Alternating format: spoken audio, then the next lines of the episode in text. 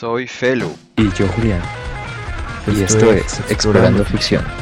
Tu podcast semanal sobre anime, series, noticias y muchas cosas más. Bienvenidos exploradores a nuestro nuevo podcast eh, de la semana. Eh, ¿Cómo estás Juli? ¿Cómo, ¿Cómo te ha ido en este día? ¿Qué No, bien, aquí sobreviviendo otra semana de pandemia. Otra semana de pandemia, ¿cómo has estado? ¿Cómo has llevado eso? ¿Has comenzado a adelantar tus mangas? ¿Has tenido tiempo a ver todas las cosas que querías hacer antes? Sí, no, estuve, digamos, la semana pasada estuve completando mis aislamientos, entonces estuve 10 días aislados, aproveché para ponerme al día con los animes de la temporada, eh, ponerme al día con un par de mangas que quería empezar a leer y revisar el calendario de la próxima temporada de animes. Ya tengo ahí la listica de los que quiero ver. Ah, excelente, excelente. Estoy seguro que hay mucha gente que le gustaría saber esa listica para, para tenerla. Ah, no, pues yo les recomiendo siempre cuando vayan a, cuando sepan que va a empezar una nueva temporada de animes, eh, busquen cualquier video donde, donde comenten las, los estrenos de la temporada y en una hojita de Word vayan anotando los que quieren ver. Digamos, yo tengo, déjame reviso mi listica. Sí, sí, sí, tu, listica y una intro rápido de, de tu listica de animes que les podría interesar a los exploradores que nos están escuchando. Entonces, tengo 11 animes de la temporada que quiero revisar. De esos, Tres son películas y ocho son series. ah, ok, ok. tenemos Akaduma Drive, que es un anime sobre una ciudad después de, en un periodo de posguerra, eh, en, el país que perdió la guerra, entonces la ciudad está entrada en depresión y vamos a seguir a una serie de personajes que viven en los barrios bajos de esta ciudad en depresión y cómo sobreviven al crimen organizado. Ah, ok, es como... ¿Qué tipo de género es ese anime? Eh, parece que va a ser thriller, o sea, de misterio. Como un thriller de misterio, ah, ok. Tenemos Fumetsu no Anatae, que es un anime de fantasía sobre las aventuras de un chico y un lobo que lo acompaña. Realmente ese lo elegí porque un youtuber que yo sigo, que es Calastras de los Weapon, lo recomendó. Entonces lo agregué a mi listica más que todo por eso. Mm. Si, agregaste la lista el que yo te recomendé, el de You Have to Kill, ¿cómo es que era el que, te, el que yo te recomendé? Ah, pero ese es un manga, el de la... El de, ah, ese es un manga. de Death Note. Ese se me hizo que parece interesante. Se me hace que puede ser un poco parecida a la historia de, de Tom Cruise. No sé si has visto esa película. Puede que sea un poco de ese estilo. Ah, la de Al filo del mañana. Sí, sí, puede que sea como, o sea, se supone que la trama es así, que una persona que muere y que vuelve a vivir su vida cada vez que muere. Mm. Entonces, no sé. Tengo que echarle el ojito. Eh, agregué Hanjo no Yashahime, que para los que estén muy metidos en el mundito del manga y el anime, es la continuación directa del anime y manga de Inuyasha. Mm, sí, que hay una temporada que va a salir muy pronto. Que... Sí, sale ahorita este próximo mes con los hijos de Inuyasha y de Sesshomaru conviviendo en este nuevo mundo. Entonces, pues, quiero ver qué tal lo hacen. Si les va mejor o peor que a Boruto. Uy, bueno, pues a Boruto le fue muy mal. Pero es que Boruto jugó con una estrategia demostrando un Boruto del futuro.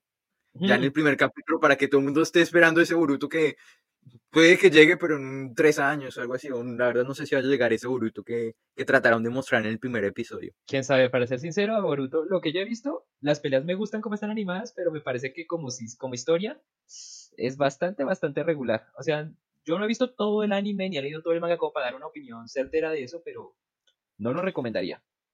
Pues yo desde que vi que Orochimaru estaba vendiendo papitas fritas en McDonald's. sí, que tiene su propia franquicia. en ese momento, como que dije, esto no, no va para nada bien. No, es que todo es mi respeto en Boruto. O sea, ¿sabes qué? Le, entiendo que le perdonen las cosas porque, pues, ayuda a salvar la guerra ninja, pero Orochimaru literal sigue haciendo experimentos biológicos, tiene clon ahí estudiando con Boruto. Y ahí le dice nada, todo el mundo lo deja hacer. No, pero que haya montado su negocio de McDonald's también. es un irrespeto. haya puesto un emprendedor. Eh, no, y es que además los conflictos de todos en general, digamos, yo me imagino a Sarada hablando con el Sasuke joven y diciéndole, no, es que mi trauma en la vida es que mi papá no me pone atención. Y Sasuke, ay, no puede ser, tu papá no te pone atención, eso tiene que ser lo más horrible que le ha pasado a un niño aquí en la hoja. No, no, no, nadie sufre más que usted. no, no, sé, ¿no has visto el, el, el meme que sale como Naruto y Sasuke hablando y de repente como no, los otros quedándose de los papás y Sasuke y ellos, y Sasuke y Naruto se miran, nosotros no tenemos papás. Exacto, cosas así. Es que, o, sea, exacto, ese tipo de conflicto. En Naruto, veamos a Sasuke que le había el hermano mayor matado toda la familia en la cara y dejándole un trauma, un estrés postraumático, pero de cinco pueblos de, te afecta. No, o sea, de verdad, los que nos han escuchado, que nos han escuchado hablando siempre de Naruto, no sé, tenemos un trauma siempre comenzamos a hablar de Naruto. No, es, que, es que Naruto es de los primeros animes y mangas que yo revisé, entonces ver que terminó así como tan regular y luego ver que lo siguieron con Boruto ha sido un trauma en mi vida. Nos pueden escribir si quieren que les gustara que quisiéramos un análisis más profundo sobre Naruto. Ya le dedicamos un capítulo a Naruto, hasta dos capítulos hablando de, criticando y, y hablando un poco de Naruto, que tiene sus buenas cosas también. Tratando de ventilar nuestros propios traumas sobre el tema. sí, en serio, es como, más que todo, es una manera de ventilación, una terapia que hacemos acá. Sí, un poquito para superar el duelo. Eh, también agregué Higurashi no Naku Koroni, que es un anime de terror. El original está ahorita en Netflix, este va a ser un remaster. Y es muy buen anime de terror. Yo lo recomiendo mucho si a alguien le gustan pues, las películas de terror estilo Misterio y Asesinos Psicópatas. Es un muy buen anime con un par de misterios muy decentes y un par de giros de trama interesantes. Yo realmente quiero ver si el remaster de verdad aguanta, porque pues, la mayoría de animes que reviven, uy, sale terrible. Yo estoy siguiendo el Digimon Adventure de ahorita, de 2020, y me provoca sacarme los ojos cada vez que lo veo. Es impresionante. Yo, lo, intenté, lo intenté ver eh, y no, no pude continuar, no sé, o sea, como que explican unas cosas, pero no sé, ya de hecho también intenté ver alguna vez el Digimon, la versión original, y ya se me hace que son animes que no sé, no me gustan de la misma manera que antes, como cuando eres niño y eso. No, pues es que Adventure funciona mejor como un anime infantil, pero por lo menos tiene sus gracias, tiene su chiste, pero este, este Adventure 2020, no sé, no me ha terminado de encajar. Eh, agregué Kamisama Ninataji, que es del creador de Angel Beats, que pues para los que no sepan, Angel Beats es una de las obras de culto a nivel drama y pues al autor le encantan esos, estas historias que despedazan el alma de la gente y lo dejan uno con ganas de llorar. ¿Angel es la de la patinadora? Sí, señor. ¿Es esa? Ese mismo. Sí, sí, sí. Entonces, esta es la historia de, de, una diosa que se va a vivir con un estudiante y le advierte que en un mes se va a acabar el mundo. Y pues vamos a seguir como las aventuras de esta diosa y este humano, probablemente con el resultado amoroso clásico de chico vive con chica, pero y con el dramita ese que llega el apocalipsis encima. No sé, tiene pintica de que va a ser emotivo. Sí, ahí como van escuchando varios animes para que vayan tomando nota para la próxima temporada, que vale la pena ver si Julián los recomienda, eh, vale la pena que, que, los vean. En Crunchy pues vamos a tener a Nobles, que es el último de los Crunch originals que van a traer de Corea este año. Ya tuvimos pues en, en verano, God, en verano Tower of God, ahorita tenemos eh, The God of High School y pues Nobles va a llegar a final de este año, en invierno, pues para que tengamos uno más de coreanos para disfrutar. De los tres nobles es... Los coreanos saben hacer buenas tramas, se me hace. Sí, son tramas un poquito más complejas, pero se divierten. Y digamos, me gusta de, God of High School que, que va al punto. Muchos shonen ahora están tirando por ese lado. Ya no te tiran la trama tan directo, sino que van al punto de los combates y mientras hacen los combates te desarrollan la trama. Sí, porque al final cuando alguien ve shonen sabe que lo que uno quiere ver es peleas todo el tiempo y pues God of High School es lo que te está lanzando todo el momento. Sí, digamos hay un manga muy bueno que se llama Shumatsu no Valkyrie, que trata de una guerra de los, héroes, de los, la guerra de los dioses. Exacto, de dioses contra humanos. Y esos literal son así. O sea, en, los primeros dos capítulos te arman el torneo. Y en cada, y en cada capítulo de mucha, comunidad que está deseando para que ese anime lo, pues que ese manga lo vuelva en un anime. Uy, pegaría. Digamos, yo estoy viéndolo, le estoy leyendo el manga, no como tal leyéndolo, sino en los videos de YouTube que lo suben con música porque me gusta más así. Y tengo que decirlo, si lo hubiera animado, lo que sería. Cambia todo, o sea, da una emoción, una, una, como que te sientes más en la pelea. Por ejemplo, la, el manga, bueno, vamos a hablar de Boku no Hiro, me imagino que lo vieron en el título. si leyeron el título saben que para allá vamos. Eh, la pelea de, de, Endeavor contra el Nomu este que puede hablar. En el manga, pues la verdad se nota, se ve bien, pero hay momentos en que quedas como medio perdido, no sabes qué está pasando, pero cuando ves el anime, de repente la, la banda sonora, la banda sonora de Endeavor, los efectos que pasan, o sea, todo cambia y como que sientes más la emoción. No, es que al César lo que es César, Boku no Hero tiene una banda sonora muy bien armada. O sea, eso uno puede decir lo que sea, pero la banda de Boku no Hero está muy bien hecha. Sí, de hecho a mí creo que es una de mis peleas favoritas, la de Endeavor contra ese, contra ese Nomu. Es mm. una de mis peleas favoritas. Bueno, hablando de el podcast pasado que hicimos fue sobre Vistars, no, no nos introducimos, no, no dijimos quiénes somos y por qué decidimos hacer este podcast. Entonces nos vamos a presentar. Yo me llamo Felo Kenmei, me pueden buscar en mi Instagram y voy a comenzar a sacar unos videos de YouTube en tal vez dos semanas. Eh, pues estudié finanzas y ahorita estoy metido en este mundo de anime, descubriéndolo acá con Juli, que es un amigo que conozco desde hace como unos 18 años, 19 más o menos. Ya somos un poco viejos, o sea, nos conocemos como desde que tenemos 7 años y pues desde pequeños hemos estado viviendo las aventuras de Digimon, vivimos las aventuras de Digimon Adventure 2, eh, fuimos niños elegidos. Y no sé, desde, desde ese momento como que eh, estoy como muy metido en los mangas, unos momentos más que otros, pero en este momento estoy dando la oportunidad para, para meterme más en este mundo tan interesante que tiene gustos de todos los lados, donde puedes mirar peleas, puedes mirar eh, ficción, eh, terror y muchas cosas. Ahora, Juli, preséntate si quieres hablar un poco de ti y después nos lanzamos con lo que vinimos, que es hablar de Boku no Hiro. Entonces, a ver, ¿qué les puedo comentar? No, pues como dice Álvaro, eh, nosotros conocemos de muy chiquitos, desde el jardín de niños casi. Y sí, pues uno, pues uno ha estado expuesto al anime desde antes de saber que esa vaina se llamaba anime. Vimos Digimon, vimos Pokémon, sin saber muy bien por qué esas caricaturas eran diferentes a las otras. Y yo realmente estoy clavado, clavado con el anime desde que Cartoon Network compró esos derechos para sacar a Naruto y sacar One Piece, aún con la censura de 4Kids para One Piece. Y para mí fue una sorpresa cuando a los 14 me di cuenta que Naruto tenía una revista en blanco y negro con la que uno podía leer. En esa época uno no sabe, o sea, como que si eso hubiera sabido, si hubiera sabido que existía, hubiera comprado solo mangas del pequeño. No sabía que eso existía. Uno hubiera comprado muchos menos libros de fantasía para comprar más mangas en ese caso. Entonces, y desde esa edad como que no lo he soltado, igual que Ale he visto más y he visto menos dependiendo de la época, pero casi siempre he estado pegado a las películas o a las series anime. Eh, me las disfruto mucho, yo sí estoy un poco más enfermo, he estado un poco más enfermo toda la vida que Al, eh, entonces pues vivo mucho más pegado a esto.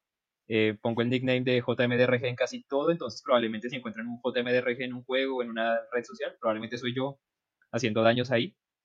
¿Es tu seudónimo? ¿Tu, Walter? Sí, lo, he usado toda la vida y creo que me voy a casar con él. Eh, y pues Al me trajo esta idea de hacer estos podcasts y como ahorita estaba en cuarentena y estoy sin trabajo, pues no quería hacer otra cosa, entonces dije, sí, démosle. Sí, aparte que en general tenemos conversaciones así cuando hablamos. O sea, porque ahorita estamos grabando esto, pero no estamos al lado. O sea, yo vivo en Francia y, y Juli está en Colombia, entonces como que generalmente siempre hablamos y cuando hablamos siempre hablamos de anime. Entonces, como, ¿por qué no hacer un podcast sobre Juli, que sabe mucho sobre animes, más que es una persona que conoce sobre todo el anime y tiene una buena manera de concluir y, de analizar, ¿por qué no hacerlo con él, que sabe tanto, para, para lanzar esto? Sí, como tú dices, que hay todas estas conversaciones, eh, como dicen por ahí, todos los caminos llevan a Roma, en nuestro caso todas las conversaciones terminan llegando al anime.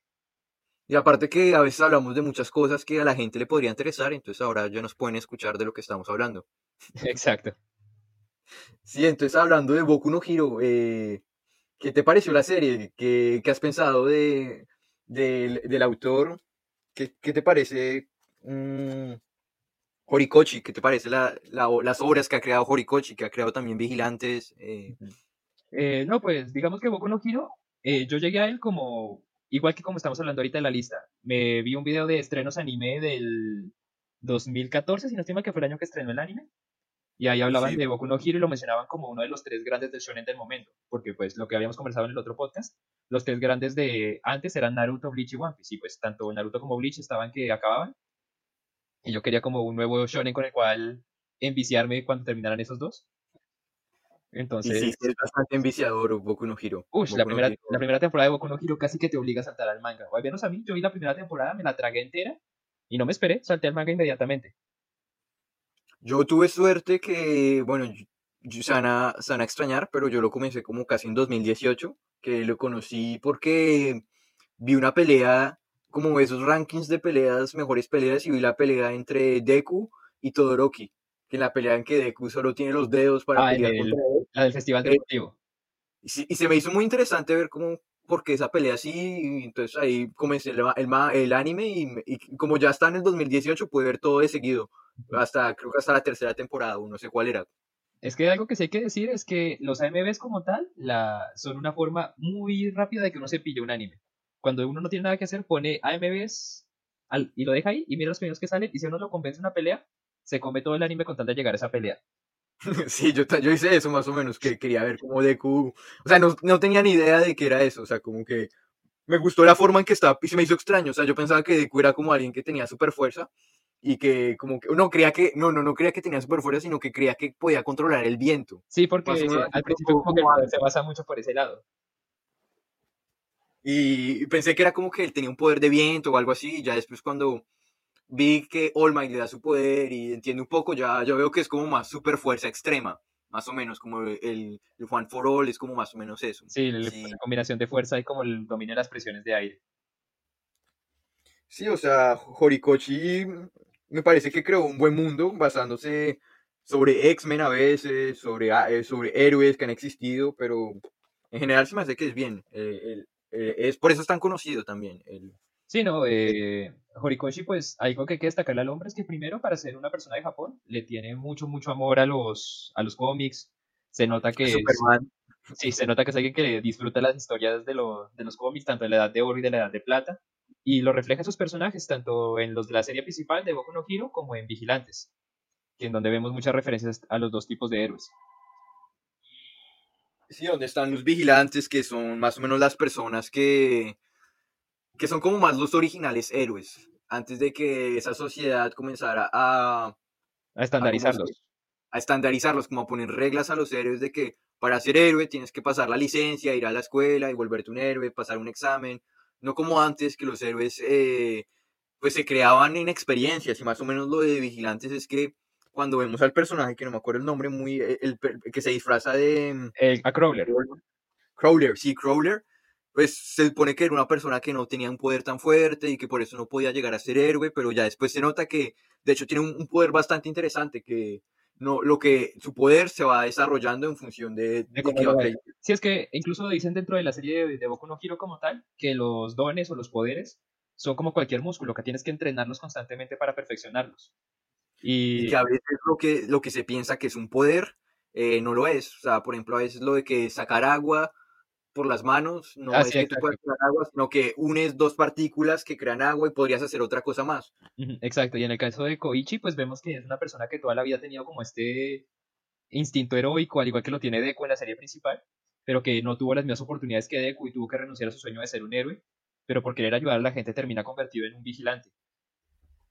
¿no? Y termina en un vigilante bastante fuerte. Al final, cuando conoce a, al Capitán Celebrity, se Sí. vuelve muy. Ya, ya está en un nivel que, que ya está casi nivel héroe, porque puede hasta volar, se me hace, creo, ¿no? Sí, no, ha tenido un desarrollo muy interesante de poderes y pero me parece que pues eso lo vamos a tocar más adelante cuando hablemos un poquito más de personajes, pero me parece que uno de los puntos fuertes de Vigilantes, a diferencia de Boku no Hero, ha sido el desarrollo de personaje.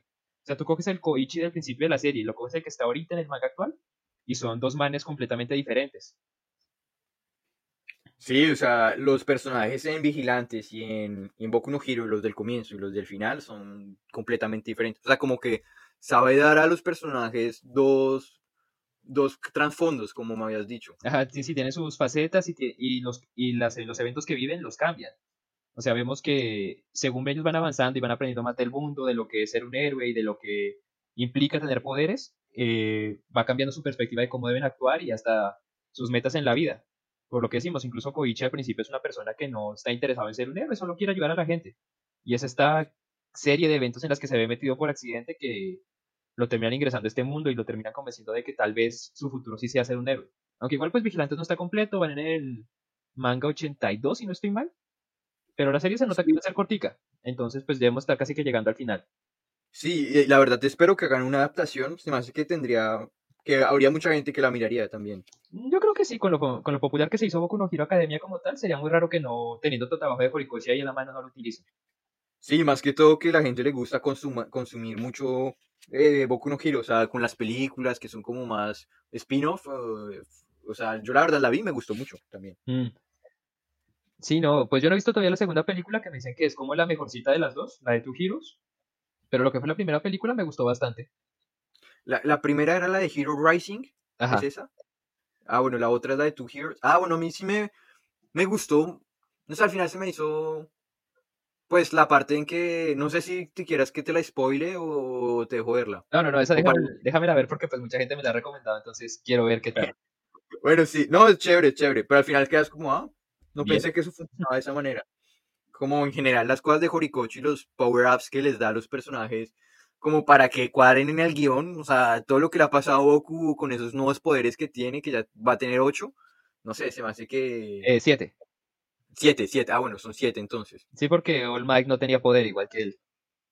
Pero pues hay una teoría que dice que él tiene un poder diferente a... O sea, que, le- que el doctor le robado su poder o algo así. Ah, sí, es que Mm. mucha gente, pues ya habían especulado que el doctor que le dice a Deku que no tiene poderes, eh, trabaja con, con All for One. Bueno, los que ya están en el manga en este momento súper adelantados, pues ya saben quién es ese doctor, eh, no lo vamos a decir, pero... Pero pues sí, exacto, esa teoría ya está confirmada y todo.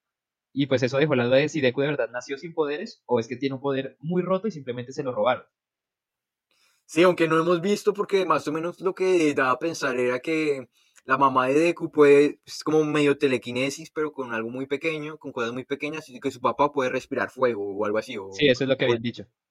Entonces, generalmente la fusión de los poderes son cosas del papá y la mamá, una unión, como el poder de Bakugo, que su mamá tiene explosivos y su papá puede sudar o algo así. Una, una cosa de esas es el poder de Bakugo. Sí, es que creo que en un Databoot Horikoshi había explicado bien cuáles eran los poderes de los papás de Bakugo, pero no me acuerdo exactamente. Pero sí, ¿no? algo de ese estilo. Sí, no. Igual es que no han hecho mucho énfasis en los papás de los personajes. Creo que salvo por Endeavor, porque es un personaje como tal de la serie, el resto de padres se han mantenido muy en el fondo. Sí, sí, todos los otros padres Mm, sí, imagino que no los va a tocar. hasta la mamá de Deku no creo que, la, que le vaya a dar mucho trasfondo. El mayor trasfondo que le dio fue que le dio depresión y que por eso ahora está gordita. No, pero siempre ha sido una nana gordita. No, tú al principio cuando lo tiene de niño es flaquita, es delgada. Sí, pero sigue siendo súper pequeña, o sea. Sí, no sé, a mí me la de que se encogió. O no sé. O sea, yo la veo en el manga al principio, al puro principio, cuando está en esa consulta médica con Deku. Y luego la veo en los capítulos recientes y me da la impresión de que esa mujer se hizo más chiquita. No sé, yo siempre, yo siempre la he visto igual, más o menos, como de la misma manera. Eh, pero sí, no, es que las teorías con Boku no Hero siempre han sido, pues, como con cualquier, con cualquier cosa que se vuelva popular, empiezan a abundar. Los chips, las teorías y la regla 34. Y Boku no Hero tiene las tres. ¿Cuál es la regla 34 para los que no sabemos? Ah, es una, se supone que es una regla básica de Internet que dice que todo aquello que se ponga de moda, todo aquello que sea popular y esté en Internet, tiene una versión para adultos. Ah, ok. Eso es un meme de Facebook ahí a todo el Mejor dicho, cada vez que sacan un personaje femenino que va a ser una waifu, o sea, un personaje femenino del que la gente va a terminar como enamorado, eh, siempre la gente dice como, Dios mío, ¿cuánto te demorará la regla 34 en profanar a esta mujer? Bueno, o sea, ya... Horaku, ¿no? ¿Cómo se llama? ¿Ochaku? La, eh, Uraraka. Uraraka. Ella, pues yo creo que ya, ya ha sido bien pasada por la, 34. Sí, no, la mayoría de personajes de Boku no Hero porque pues Horikoshi como buen mangaka dibuja niñas de 17 años con proporciones de mujeres de 24, entonces... Hasta la, la invisible. creo que hasta la invisible debe tener su paginita ahí. Había una, hay una teoría súper interesante que decía que la invisible era la era el infiltrado del, porque te acuerdas que antes hablaban de un infiltrado en el grupo de sí, que información. nunca han vuelto a tocar ese tema sí. Es que yo creo que como este es el primer manga popular de Horikoshi, él se ha arrepentido de muchas vainas, porque si tú ves los primeros capítulos, tenía mucha pinta de que nuestro trío protagónico iban a ser Uraraka, Ida y Deku. Pero pues mientras fue avanzando la serie, el foco cambió a Bakugo, Deku y Todoroki. Pues a los más poderosos, para los, al nuevo trío dorado de, de la escuela. Mm, sí, o con breves momentos como de lucidez, por ejemplo, de personajes como eh, Caminari, el, el, chico que lanza rayos. O... A ese personaje también. Hay una teoría que dice que él podría ser el malo también. sí, sí, sí. Ah, hubo un tiempo en que también de, todos, de todos que dicen que de Ochaka, de Ochaku podrían decir que ella, de Ochaku dirían que ella también es la, que porque su papá, su papá, su familia está endeudada y que ella se está metiendo al, negocio de, de, los héroes para ganar plata, hay una teoría que que ella podría traicionar a Deku hubiera pegado, o sea, si lo hacen, pegaría. me gustaría ver un poco más de desarrollo de Uraraka en cualquier aspecto, porque, o sea, sí me gusta cómo llevan el personaje y me causa gracia que esté enamorada de Deku, pero creo que le podrían sacar más juego. Sí, o sea, y quedaría como bien porque ya lo harías para salvar a su familia, no para traicionar a Deku. Entonces, como que yo creo que Deku entendería, diría como, no, sí, yo te entiendo, eh, pero lo vamos a solucionar. Eh". todo, se arregla con amor y un abrazo. Sí, otro personaje que me gusta harto es la chica que se transforma en eh, Himiko Toga. Creo que es mm. la que transforma en, la que toma sangre. Ajá, y se, transforma en la persona. La persona. Sí, no. Eh, ahorita que me estoy adelantando en el manga, vi que también cuando toma sangre, eh, coge los poderes también. Sí, ahora, está, ahora no solo copia la apariencia, sino también las habilidades de las personas. Pero eso fue un power up, ¿cierto? claro. Sí, porque la mayoría de la liga de villanos tienen un arco dedicado a ellos y en ese arco se pegan unos power ups, pero aterradores, o sea, quedan súper rotos. No, sí, por ejemplo, eh, Twice, bueno, Twice ya, ya, o sea, ya por lo, por lo menos superó como su... Su complejo de que no podía dividir. Sí, pero, no, en general, pues, por ejemplo, alguien que se me hace que va a ser complicado, como darle un power-up muy, muy grande, es a Bakugo. O sea, a mí se me hace que Bakugo ya está en un momento en que, bueno, es fuerte, pero como que va a ser complicado de que llegue al nivel del que va, de que va a llevar Deku. O sea, Sí, exacto. Porque es como, eres un poco limitado, ¿qué más se puede hacer? O sea, lo único es que lo van a hacer más rápido y un poquito más fuerte, más musculoso, pero va a quedar un poco como estilo Endeavor, pero pues Endeavor ya vimos que puede crear llamas, manipularlas, pero Bakugo no lo veo nada haciendo así. O sea, de hecho el poder de Bakugo está a su máximo desde mi punto de vista, no creo que se pueda desarrollar más. Sí, exacto, es como dice el propio All Might al principio de la serie, que uno no puede comparar el crecimiento de Deku con el de Bakugo, porque no es lo mismo cómo crece una persona al nivel 5 que como crece alguien al nivel 50. Y es que Bakugo desde el principio de la serie ya es muy fuerte. Solo en el festival deportivo, cuando pelea contra Uraraka y le tiran toda esta bola de escombros encima, y él con una mano los detona y los saca a volar a todo. O sea, Bakugo es supremamente fuerte. Pero igual ya vimos que en la pelea esta, en que tuvieron como al final de la tercera temporada, se me hace, o un poquito. Sí, fue como al final de la, al final de la tercera. Eh, se supone que quedaron como al mismo nivel. Bueno, pues, o sea, Bakugo le ganó al final, pero. Sí, es, bien, es bien reñida, es una pelea muy dura. Sí. Algo que no me gusta de Boku no Hero es un poco Chigaraki, no sé, no, no se me hace que es un, un, No me ha gustado su versión. O sea, me pareció mucho mejor villano Overhaul, como más. Es más malo, más. más tras, con más trasfondo. Chigaraki, sabemos que es un niño deprimido, que que no sé, que fue criado por, por All for Juan, pero, pero no sé, no me ha gustado su personaje. Ya toca ver que ya ahorita tiene estos power-ups sacados del culo que tiene, que tiene ahorita todos los poderes del mundo y que ya puede volar, eh, que puede hasta regenerarse, pero no sé, toca mirar bien. Sí, no, no me gusta. Eh, Shigaraki tiene un problema y es que le falta carisma, nada que hacerle. O sea, con él se trata como de trabajar el concepto de un villano que está aprendiendo, como para hacerle un, paralelo con Deku que está aprendiendo a ser un héroe. Pero no, al hombre le falta carisma, pero impresionante. Eh, lo que tú dices, lo comparas con Overhaul, que es un villano más adulto, pero su diseño, sus poderes, su forma de actuar le da muchísimo carisma al personaje. Pero eh, ¿cuántos años tiene? No, es grande ya, debe tener por ahí unos 18, 19, ¿no? Se supone que está cerca de la edad de Deku. O sea que no, no, ¿Ah, no deben estar tan distantes en edades. Déjame confirmar la edad aquí en la wiki. No, porque a mí se me hace que ya es grande, o sea, Deku, ¿cuántos años tiene? ¿Por ahí unos 14? No, Deku tiene como 16, si no estoy mal. 16. Ajá. Porque, por ejemplo, ¿cómo se llama el tercer, el, el segundo, eh, el segundo héroe? Eh, Hawks. Ajá. Hawks, él, es joven, él tiene como 20 nomás, ¿cierto? Según la wiki, eh, Tomura tiene 20 años, Shigaraki. Y sí, pues ya está maduro, ya está bien maduro. Y Deku tiene en este momento 16. O sea, tiene cuatro años más que Deku. No, o sea, en cuatro años ya es harto donde se puede desarrollar y, y al comienzo de la serie sale como todo inmaduro, no sé. Sí, no, no, sé, lo que te digo, creo que quisieron como hacerle este, darle esta posición de villano aprendiz, pero no les cuadró. Por ejemplo, si tú conoces una serie que se llama Medaka Box, ahí sale un personaje que es un villano que se llama... Ay, se me fue el nombre y es un, super, es un villano súper bien hecho. Eh, un segundo, me reviso el nombre. Sí, sí. Otro personaje mientras estás buscando que me parece interesante, que me gustaría que desarrolle más, es Shinzo. Eh, el que pueda hablar y controlar a la gente, que es como la versión un poquito más, o sea, que va a ser como el reemplazante de, de Eraserhead. Eraser, ¿cómo se llama Eraser? Eh, sí, de, de Eraserhead o de Aizawa, de Aizawa Sensei. Aizawa, de Aizawa Sensei. Me hace que Shinzo es un personaje que que tiene harto futuro, que va... O sea, que tiene un buen trasfondo, se me hace que... que desarrollarlo más. Sí, o sea, que, que es más interesante que sea un personaje que, que pasó de ser un asistente más o menos a ya pasar a la clase de héroes y ya con su poder que no es tan extremo, que llega como a, a, desarrollarse físicamente para comenzar a pelear contra villanos bien. Mm. No, sí, y... Ah, bueno, el, el personaje que te decía se llama eh, Kumagawa Misogi es un villano también de, de, un anime con poderes, pero pues el man suda carisma por donde lo puedas ver. O sea, todo el mundo ve al tipo y le encanta el tipo en diseño, en actitud.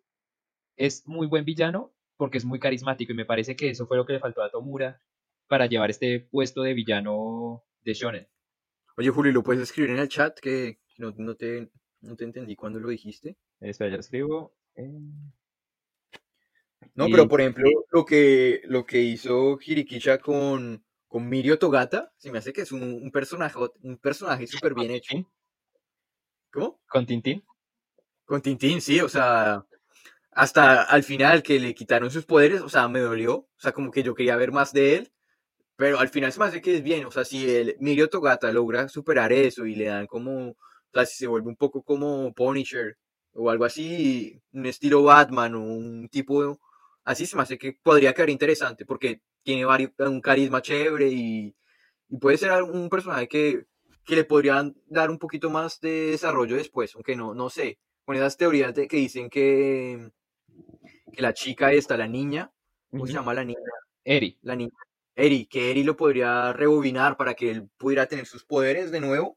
Eh, no sé, no me gustaría. O sea, porque sería como muy perfecto todo. O sea, y no quiero que, to- no quiero que todo sea perfecto.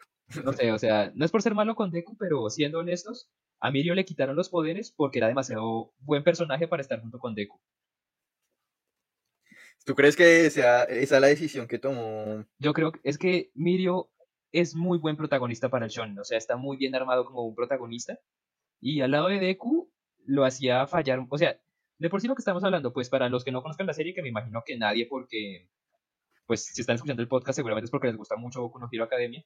Deku es este personaje que empieza con un sueño grande desde cero, como la mayoría de protagonistas shonen, él quiere ser el mejor héroe del mundo, pero es el chico sin poderes. Y tiene esta ventaja de que el héroe más grande de su historia, que es All Might, le transfiere su poder a él para que él pueda convertirse en un gran héroe.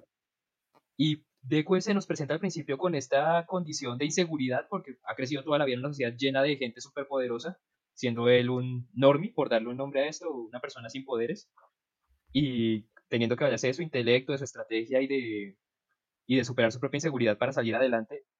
Y uno pensaría que le haría más juego al tema con eso, pero Deku termina siendo un personaje muy unidimensional, con momentos de dos dimensiones muy poquitos. Entonces cuando lo pones con un personaje como Mirio que tiene un estado bidimensional todo el tiempo, no, pues el hombre le saca el cobre a Deku, se ve lo mal personaje que es Deku y pues es el protagonista de, to- de, del de no protagonista. Sí, es el Sí, protagonista, también otra cosa no que, dejar que de hacía. Otra cosa que hacía eh, Horikoshi al comienzo es que más o menos nos da a entender que Deku era ese personaje que analizaba los momentos, que trataba de resolver las batallas pensando, no con poderes sacados del culo. Ya últimamente nos están mostrando que Deku ya no piensa tanto, o sea, desde que venció a Overhaul, no, no lo vemos brillando como con maneras inteligentes de vencer a sus villanos, como cuando en la, en el- la pelea que citamos ahí con los dedos, que solo le quedan cuatro dedos, entonces que tenía que pensar cómo utilizar los dedos, o cuando, cuando se enfrentó a Sir Night Eye en un momento que nos, nos mostraron un poquito que él pensó porque no estaba queriendo tocar los afiches de All Might. Es como lo último que ha mostrado de, de Deku que pensó. De resto, todas las otras cosas no, no se me hace que haya pensado mucho. ¿Tú qué Exacto. piensas sobre? Exacto, me parece que Deku se planteó originalmente como este personaje muy estratégico, pero al combinarlo con el poder más roto que ha mostrado el manga hasta ahora, porque pues el One for All y el All for One son poderes súper rotos, eh, hace que sea necesario que el hombre planifique. Es como si pusieras a Batman y le dieras los poderes de Superman. Obviamente Batman cuando no tiene poderes le toca armarse las super estrategias para derrotar a un enemigo. Pero si el tipo puede ir y romper a cualquiera de tres puños, ¿para qué pensar? No, y yo creo que la parte está en que estaba peleando contra Sir Night Eye y que Sir Night Eye se dio cuenta que Deku se esquivó los, los afiches. O sea, hace creer que Deku siempre está pensando en todo momento, pero que ahorita ya no lo muestran. Eso es lo que nos hizo creer Horikoshi haciendo eso, porque después de eso uno se dice, ah, bueno, de pronto Deku sí está pensando, pero no está mostrándolo, pero no. Por ejemplo, en la pelea contra Overhaul dijeron que él lo levantó a Overhaul y que pelearon en el aire para que no destruyeran las, las casas y eso, y que eso solo lo haría un, un héroe con una experiencia muy grande, pero no sé, como que le echan muchas flores a Deku y Deku siempre es perfecto, no sé. Sí, no, es que lo que te digo, lo, una de las cosas que más le fallan a Boku no Hero, la serie principal, y que Vigilante sí hace bien, es que sus protagonistas no están tan bien desarrollados como lo están sus secundarios, lo cual es raro porque por lo general hay dos, digamos que ahorita actualmente en lo que es la animación, hay dos formas de presentar una serie. La occidental, que está muy basada en el estilo de series que triunfaron en su momento como Hora de Aventura y My Little Pony, que se dedican es a montar un roster de personajes todos bidimensionales y que para que la gente se enamore de los diferentes personajes y todos tengan un favorito. Y el anime, por otro lado, lo que hace tener un protagonista y sus secundarios más cercanos, o sea, la novia, el rival, bidimensionales, y rodearlos de personajes unidimensionales para que se destaque más el desarrollo de los, de los principales. Sí, sí, eso generalmente es así. Igualmente, Deku toca esperar a ver cómo va a desarrollarse el, el, protagonista cuando se muera All Might o cuando maten a la mamá, no sé. Yo creo que van a matar a alguno de los dos y en ese momento tiene que haber como un cambio en el que Deku reaccione y deje de ser como está ahorita, como que ya se vuelva un poco más bidimensional, como me estás diciendo. Sí, es que, digamos, un personaje unidimensional es el que tiene una característica principal y toda su personalidad se basa en ese punto. Por ejemplo, eh, un ejemplo clásico, Shaggy de Scooby-Doo, que su característica principal es que tiene hambre y pues el hombre se la vive estragando. O como Mineta, Mineta es un personaje también que es... Sí, exacto, es muy unidimensional porque el trabajo de Mineta es ser gracioso, o sea, él aporta las bromas tontas. Entonces, pues no necesitas trabajarlo mucho. En cambio, ser bidimensional es que uno tiene una personalidad más o menos clara, pero pues obviamente es una personalidad que una persona normal no tendría. Ahí sí entran la mayoría de personajes de anime clásico. Y los personajes tridimensionales son los que tienen un espectro de personalidad muy cercano al de una persona real. Y esos, esos personajes no siempre funcionan. El, caso clásico es Shinji en Evangelion. Shinji es una persona que refleja muy bien el cuadro de depresión, pero a la gente no le gusta ver un personaje tan depresivo cuando lo que quiere es ver el robot gigante rompiéndole la cara a los monstruos gigantes. Sí, o sea, como que esa parte hace un poco aburrir eh, la serie cuando está todo deprimido. Pues depende de qué serie lo pongas, porque por ejemplo, Light Yagami es tridimensional. Pero pues en su serie. No, pero Light Yagami, no, el, es como un tridimensional, pero ninguna persona normal se puede compartir, eh, comportar con, como él en el momento en el que mata a la, a la, vieja en su cara y le dice, no, yo soy Light Yagami, sonriéndole porque la vieja se va a suicidar. Pues, es alguien real psicópata. Sí, es un, pues, es un sociópata, pero en lo que cabe está, o sea, uno obviamente no sabe qué tan loca está la gente alrededor de uno, pero no es imposible creer que hay gente como Light en el mundo real. O sea, no, pero igual Light es muy inteligente, o sea, o sea, tan, tan, tan inteligente así de esa manera, no. O sea, por ejemplo, L, ¿cómo se te hizo? L en... Es que... Así tridimensional también. Y L sí es más unidimensional, o sea, como que... Por ejemplo, Light nos explican por qué hace todo, pero L dice, no, eso no está bien y no está bien, y ya. No sé, por eso no, uno al final no le gusta tanto el personaje, por eso, desde mi punto de vista, a los que les gusta L, lo siento. No, es que él, pues, es que él trata de todo el tiempo de ser como la antítesis de Light, y eso implica muchas cosas. Entonces le dan este concepto de justicia firme en la que no, las cosas se tienen que hacer es por la justicia, porque la justicia está sobre todo, y le agregan estos detalles eh, llamativos para que la gente le guste más el personaje como su forma de sentarse, su pasión por los dulces, su actitud como estoy siempre desarreglado, pero todo el tiempo me veo súper bien, para compensar un poco que sea el personaje estricto de la serie. Porque pues si vivimos en una zona en la que hay tanta criminalidad como ha sido Latinoamérica, es lógico pensar como Light de que tal vez la gente que hace el mal debería recibir castigos ejemplares o incluso cuando se pasan, pues morirse. Entonces tener un personaje como L que defiende a capa y espada que la gente tiene que ser juzgada, hace un contraste que hace que a la gente no le guste tanto el personaje, sino le das como detallitos chéveres. Sí, o sea, explicar a Light sin L eh, no se puede. O sea, uno cuando explica a Light tiene que explicar a L directamente porque son una cara de la misma moneda. Sí, exacto. Incluso, pues mucha gente se queja de que la segunda parte de Death Note no es tan buena, pero es que no es que no sea tan buena, es que Light queda solo, porque Nier y Melo no interactúan tan directamente con él como si lo hacía él. Y pues, Oye, ¿y tú piensas que Light, a mí se me hace que Light no perdió? O sea, Light, si el, si el discípulo de él, este pelilargo negro, que no me acuerdo su nombre, no, no hubiera sacado la libreta del banco y no, no hubiera desobedecido a su Dios, Light hubiera ganado. Sí. Porque él no cometió ningún error. O sea, él en toda la serie ganó. O sea, o sea Light a nivel técnico gana. O sea, Light había ganado, sino que le, falló fue confiarse de Mikami. Ese Mikami, no, pero... Por Dios, o sea, no, que no conozca de Note esté escuchando esto porque nos acabamos de tirar el final. no, pero de pronto si no, no lo han visto, no van a reconocer los nombres, porque Mikami sale como al final. El final es un poco rápido, entonces tienen toda la serie para disfrutarlo. Sí, pero por Dios no nos maten en caso de que no hayan visto el Note, eh, fallo técnico. sí, sí, sí. Eh, eh, bueno, volviendo Hablando de otros personajes de, de Boku no Hero, ¿qué otros personajes te gustan? Así que te gustaría que habláramos? Eh, pues por ejemplo, lo que te decía, eh, algunos secundarios de Boku no Hero están muy bien trabajados. Pues tú ya mencionaste a Tintín, a, eh, a Mirio, pero me gustaría mencionar a dos de los adultos que me parece que se vuelan la barda como personajes de la serie, que son All Might y Endeavor. Eh, Sí, All Might, pues o sea, All Might está basado más o menos en Superman, ¿cierto? Sí, en, basa- en gran parte. Él tiene ese estilo, lo que te decía, de héroe de la Golden Age de los cómics. Este héroe que es invencible, que es un epítome del superhombre, que nada lo derrota, nada lo tumba, nada lo, le quita su sonrisa. Y con un personaje así hubieran podido hacer algo muy básico, muy unidimensional. Pero todo el trasfondo que tiene All Might, su trabajo como símbolo de la paz, eh, el hecho de que no posee una identidad por encima de All Might, o sea, él no es una persona. Es más, cuando él pierde sus poderes completamente, cuando queda siempre en modo flaquito, nadie le Sí. dice Toshinori, nadie le llama Yagi, que es el nombre real del tipo. Todo el mundo le dice All Might, porque All Might no vive como una persona, vive como héroe. Sí, exacto, o sea, o sea, All Might es todo lo que dijiste, o sea, es un personaje en que siempre tiene que estar como mostrando que va a estar bien todo momento para darle la seguridad a las personas que se van a alegrar cuando él llegue, que, o sea, de hecho, me hubiera gustado más ver como a All Might en su prime, donde, Como Donde protagonista de la historia.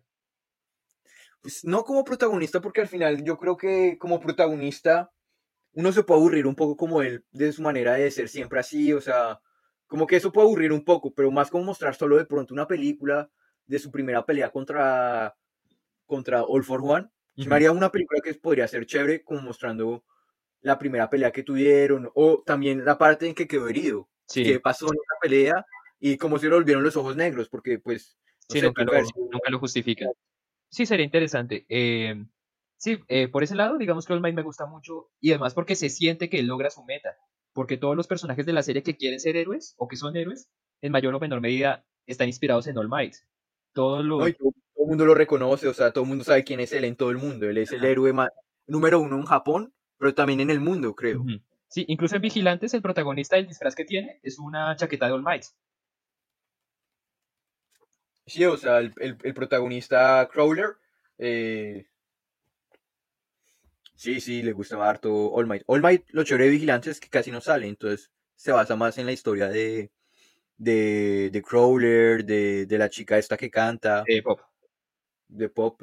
Y no sé, Vigilante se me hace bastante chévere. Eh, ah, bueno, por ese lado es All Might. Y pues lo que sí, no sé si tú piensas igual, pero la pelea de All Might contra All for One me pareció corta para hacer la pelea entre los dos exponentes más poderosos en ese momento. Pero me encanta la escena de All Might preparando el United States of the Smash. Con ese momento en el que la maestra le dice recuerda tus orígenes y vemos como el poder saltando de generación en generación hasta que llega al puño de All Might. Uy, no, esa Sí. escena yo me, me encanta, me, me chifla esa escena. O sea, yo me No, sí, y al final, como que cuando le dice, y ahora es tu momento, Ujú. como que, te ponen los pelos de punta y cuando levanta el brazo, o sea, como que ya está flaquito y Ujú. levanta el brazo y se transforma de nuevo en fuerte. Sí, como exacto. que, o sea, se te ponen los pelos de punta de solo recordar ese momento, como que dices, vamos, All Might, Sí, plus ultra. Exacto, el personaje está muy bien, muy bien logrado en lo que quiere presentar con él. Y pues le, tien- le hacen un muy buen opuesto con, con Endeavor, con Enji Todoroki, que es el papá de Todoroki, nuestro personaje principal. Un personaje excepcional, me gustó mucho también. Sí, no, el- la copia barata de Zuko, la dice Bakugo, en, una, en la película. La copia barata de Zuko. Sí, le- tú mírate la película de Netflix, la de Hero Racing en español, y hay un que le dice, hazte a un lado, copia de Zuko. Pero es Todoroki el que es copia de Zuko. Sí, sí, sí. o sea. No, pero la verdad. Sí, ¿para qué le puso los, esa mierda ahí que más? Se me hace que eso es medio tonto. No sé. No, Eh, para darle. Para darle algo distintivo, es que a veces cuando un personaje tiene que destacar por algo, le agregan algún rasgo físico especial. Pero bueno, ya tiene un pelo de otro color y de otro. Ya, ya está bien distintivo con dos colores. No sé, porque por ejemplo, mira a Gara. O sea, Gara es pelirrojo y pálido. Podrían haberlo dejado ahí, pero le pones este tatuaje de amor en la frente como para que el hombre destaque todavía más. Bueno, sí, es verdad. Aunque Todoroki, pues le han dado un. O sea, por ejemplo, Todoroki no me gusta tanto como personaje porque el man es fuerte. Pero siento que le falta ganar físico de pelea. eh, pelea uno a uno. O sea, como que alguien como Mirio Togata lo coge y. Bueno, Mirio termina cualquiera. Pero. Sí, Mirio, yo creo que Mirio hizo popular el poder del, del cambio de densidad, esto de atravesar objetos. No creo, yo creo que era el, uno de los poderes menos populares hasta que alguien vio a mí y dijo, güey madre, este poder tiene mucho juego. Y se enloqueció. Que por ejemplo, no sé si te viste X-Men, la, la, que traspasaba las paredes. sí, Kitty Pride, que se llama, eh, pues en español la tradujeron como Sombra, cuando trajeron los cómics aquí a Latinoamérica. Pero, pero al final el poder de ella se supone que ella puede hasta volver al pasado, llevar la conciencia. No sé si viste en la película, yo imagino que todo el mundo vio esa película. La de... personas, aunque eso no sé si lo sacaron del manga o fue sacado de la película y de como para explicar algo. En o sea, en los cómics aquí eh, Kitty no tiene ese poder, sino que Kitty es la que viaja al pasado, porque en la película va viaja Wolverine. Porque pues, ajá, Wolverine es el personaje que todo el mundo ama del universo de los X-Men. No, pero esa versión de Wolverine es una versión de Hollywood, donde es un alto, musculoso, no, pero, o sea, a mí Wolverine de las películas de X-Men no es que me encante, si que diga como, uy, no. No, sí, por eso no estoy criticando, o sea, como que es más de que el, el Wolverine de las series es mucho más de, de los mangas, bueno, de los cómics es mucho más salvaje, como que no, pero, no es el tipo lindo. Pero al César lo que es del César, eh, Hugh Jackman se tiene una muy buena interpretación de Wolverine. No, sí, sí, también, también. Y esa película de Logan, mira, si a ti te gusta Wolverine, te gusta esa película sí o sí, es todo lo que a uno le gusta de Wolverine. No, sí, hasta el final, como se despidió de Wolverine con esa película, muy chévere. Sí, no. me, hubiera gustado ver como una, una versión más cercana al cómic. Más salvaje. A, los hijos de Hulk, como, no sé, hubiera sido un poquito más chévere. Sí, algo más cercano a, a Old Man Logan. Sí. Oye, entonces sigamos hablando de, de, Endeavor. Ah, bueno, entonces volviendo un poquito con Endeavor. Endeavor es más un personaje de la, de la Edad de Plata. Tiene, edad de Plata. Sí, esta eh, la edad de, la, digamos, la diferencia entre la edad de oro y la edad de plata en los cómics es primero cómo se reciben los poderes.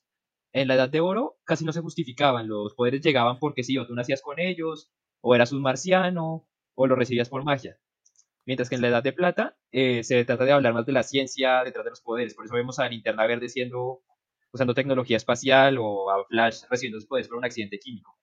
Y la otra cosa que los diferencia es que en la edad de oro los personajes son muy carismáticos, tirando alegres, Mientras que en la de plata tratan de ser más oscuros, más duales, con problemas morales. Y ese es el caso de Endeavor. Endeavor es una persona que quiere ser un héroe, obviamente, pero pues que tiene este problema de, de moralidad asociado a su complejo de inferioridad con All Might y que lo lleva súper bien y el desarrollo que le ponen en todo su arco de redención eh, me gusta. esa pelea, genial, genial, esa pelea que tuvo contra ese Nomu. No, de hecho la pelea que, que está teniendo en este momento en el manga contra o sea, yo ahorita me estoy leyendo el manga que tuvo en el 282, como que hay una parte en que está peleando contra Shigaraki. Está muy chévere, pero no sé, o sea, como que a mí las peleas en los mangas no las aprecio mucho. O sea, como que no, o sea, como que todo está negro y no sé qué está pasando, como que tengo que concentrarme mucho para ver qué, como qué va cada cosa. O sea, como que no, no sé, a veces no entiendo qué está pasando en las peleas. Es que uno tiene que tomarse como un momento para leer manga cuando está viendo peleas, como para procesar toda la imagen, porque las imágenes están sobrecargadas y uno no sabe ni dónde está quién, ni qué está haciendo qué. Más en este tipo de peleas que son de grupos, que hay mucha gente peleando a tiempo.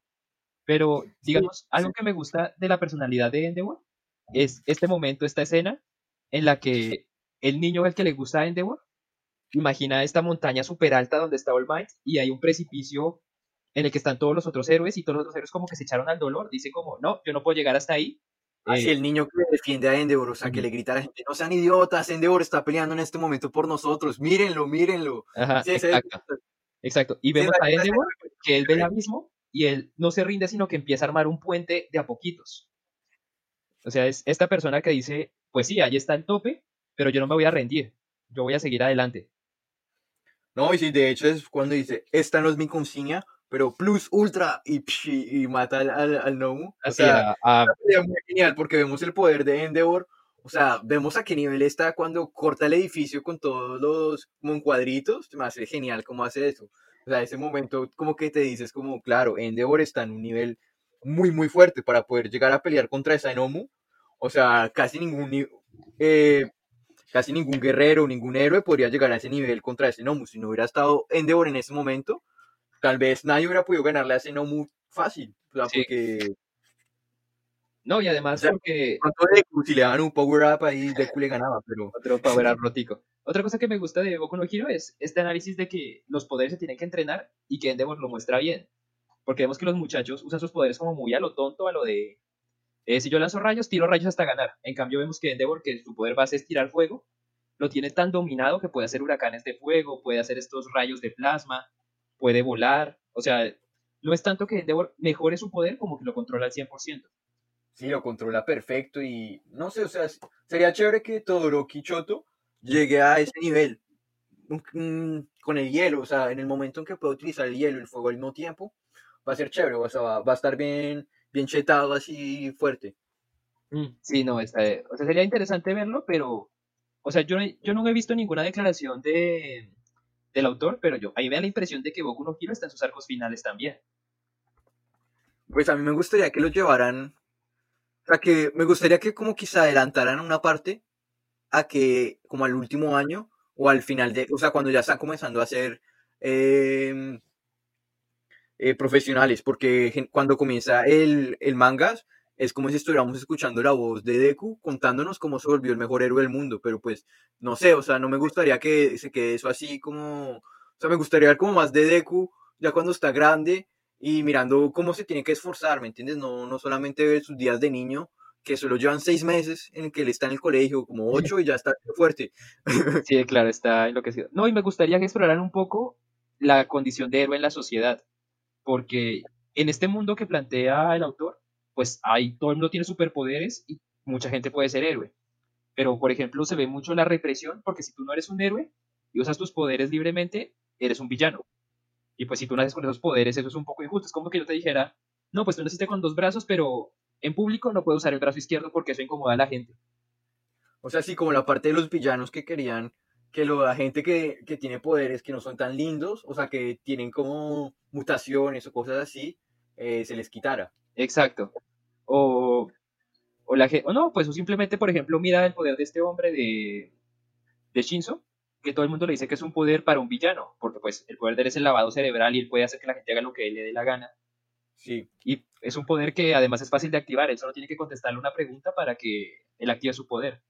Entonces, sí, o sea, de hecho, Vigilantes toca ese punto, no sé si te acuerdas en que Crawler, pues él puede andar a una velocidad de bicicleta utilizando su poder, y no lo puede utilizar simplemente porque no es un héroe. O sea, solo los héroes están autorizados a utilizar su poder. De resto, todos los otros lo pueden utilizarlos en su casa o algo así, pero no tan. Sí, no pueden en público.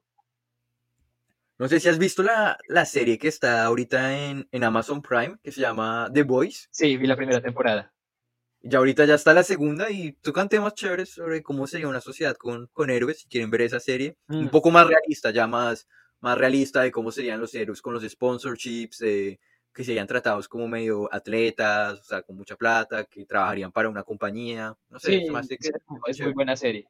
Eh, bueno, eso por el lado de los superpoderes y también por el lado de los familiares porque pues en Boku no Hero vemos en, en, un, en un arco, creo que es en el campo de entrenamiento, a este niño que él es hijo de unos héroes que murieron en combate y que él desprecia a los héroes por eso, porque los papás lo dejaron solo por defender a otra gente. Y me gustaría que se hubiera como profundizado más en eso, en que siente, por ejemplo, la pareja sentimental de un héroe que sabe que todos los días el novio, el esposo, la esposa va a ir a que tal vez a que lo mate un villano, simplemente porque sí, porque es su trabajo. Em, que sienten los padres, porque vemos como un pequeño intento de esto cuando la mamá de Deku no quiere que Deku vuelva al colegio, porque pues siempre el chino llega con los brazos rotos, a medio despedazar. Sí, hace harto no, no se rompe los brazos Deku, ¿no? Sí, me imagino que ahorita en la pelea que está se los va a volver a partir, pero así hace rato no lo hace. que se rompan las piernas, al menos daría pesar, que igual no, es que ya sé que si se los rompe, se lo va, los va a recuperar. No sé, o sea, Me gustaría que... le estallara un brazo. Tal vez que usara todo el poder, como hizo All Might en el United States of Smash, en un brazo y que el brazo se le despedazara. Que fuera algo. No, pero ya te conté que yo creo que ahorita va a llegar, pero los que están siguiendo el manga ahorita, eh, está Gigantomaquia que está corriendo para, para llegar a pelear con Chigaraki. Yo creo que Chigaraki ya vimos que en este momento está como más o menos debilitado, o sea, como que ya por lo menos ya, ya, ya vio que se está utilizando mucho su poder y que ya vio un signo que su, su poder de recuperación no está funcionando. Sí, que Entonces, bueno, ya estoy llegando al límite. Entonces, me gustaría ver como que ya Deku ya está peleando contra él y le va a ganar y llega Gigantomaquia, lo coge y lo salva y sale corriendo. O sea, yo creo que va a pasar algo así. Esa podría ser, eso lo podría aceptar. Y quizás que le trabajaran un poquito lo que te digo al trasfondo. Por ejemplo, si tú ves los fan cómics de, de Boku no Hero, el 80% son de relaciones interpersonales de, la, de los ships, porque pues Boku no Hero Academia es la madre de la Ship World, todo el mundo shipea a todos con todos. eh, todo el mundo quiere que Deku termine con Uraraka, que Bakugo termine con Uraraka, que todo O que Baku terminó con, con Deku. también. A mí no me gusta mucho el de hoy, pero pues supongo que es válido. Una cosa que nunca No, entendí, pues, que no eso no va a pasar, eso sabemos que no va a pasar, yo. ojalá. Eh, Creo que no hay muchos personajes gays en, en- en- o sea, en, en los animes así de héroes. O sea, de pronto no a Deku, pero que sería chévere que en algún momento mostraran como un personaje gay abiertamente con otro, que sea conocido, ¿me entiendes? O podría ser sea, no sería chévere, sería interesante, algo nuevo. menos. que, que no, han, no han sacado. O sea, digamos que, que Mirio Togata sea el novio a, de... a Mirio le quedaría que se cuadre con el amigo con Sunburst. con, con Tamaji, con Tamaki Amayaki. Sí, exacto. A propósito, eh, el autor se pegó un muy buen poder con él, o sea, es, es un poder Uy, sí, muy chévere, muy ché- y bien justificado, o sea, como, y la manera que lo utiliza, o sea, un poder que yo creo que no existe, o sea, No, ese, o sea, tal vez existía, pero creo que nunca lo habían mostrado tan bien. O sea, es un poder que no es común y al que le da mucho juego y además le da un súper diseño al personaje. Me encanta cuando se pone esa máscara como de ostra. Se ve el diseño súper impresionante. ah, sí, ese, ese momento en que como que se come, hasta se come el diamante y ya, ya derrota a esos manes y se muestra que no por nada es el segundo en toda la, academia, en la, en la academia, o sea, que el man puede ser un poco penoso, como, como así, pero que, Sí, que de Bien, verdad exacto. está a la altura del, del título que tiene. sí, Bueno, Juli, entonces, pues yo creo que ya, ya hemos hablado un poco sobre Boku no Hero, el anterior, el anterior episodio que hicimos, nos demoramos harto. Entonces yo creo que aquí vamos a dejar aquí. Espero que, que les haya gustado este episodio, que hayan podido, que hayan podido aprender o escuchar un poco sobre Boku no Hero, simplemente eh, divertirse. No sé en qué día nos están escuchando, si se están bañando, si están corriendo, o si simplemente están en el sofá descansando. Les deseo muy buen día en el día en que estén. No sé cuándo nos estén escuchando. Y que pasen un muy buen día. Eh, sí, ¿no? Entonces, espero hayan disfrutado el podcast. eh, ojalá escúchenlo. Si les gusta, compártanlo para poderlo seguir haciendo. Y aquí estamos siempre hablando de pendejada y media de series a lo loco. Y aquí Sí, el, otro, el otro episodio vamos a- estamos pensando cuál hacer. eh, entonces, los vamos a tratar de, sorpre- de sorprender la próxima semana. Entonces, ya saben, si, quieren, si les gusta el podcast, compártanlo. Síganme en las redes sociales como Fellow Kenmay. eh, también en el podcast Explorando Ficción. Entonces, eso es todo. Eh, chao. Adiós.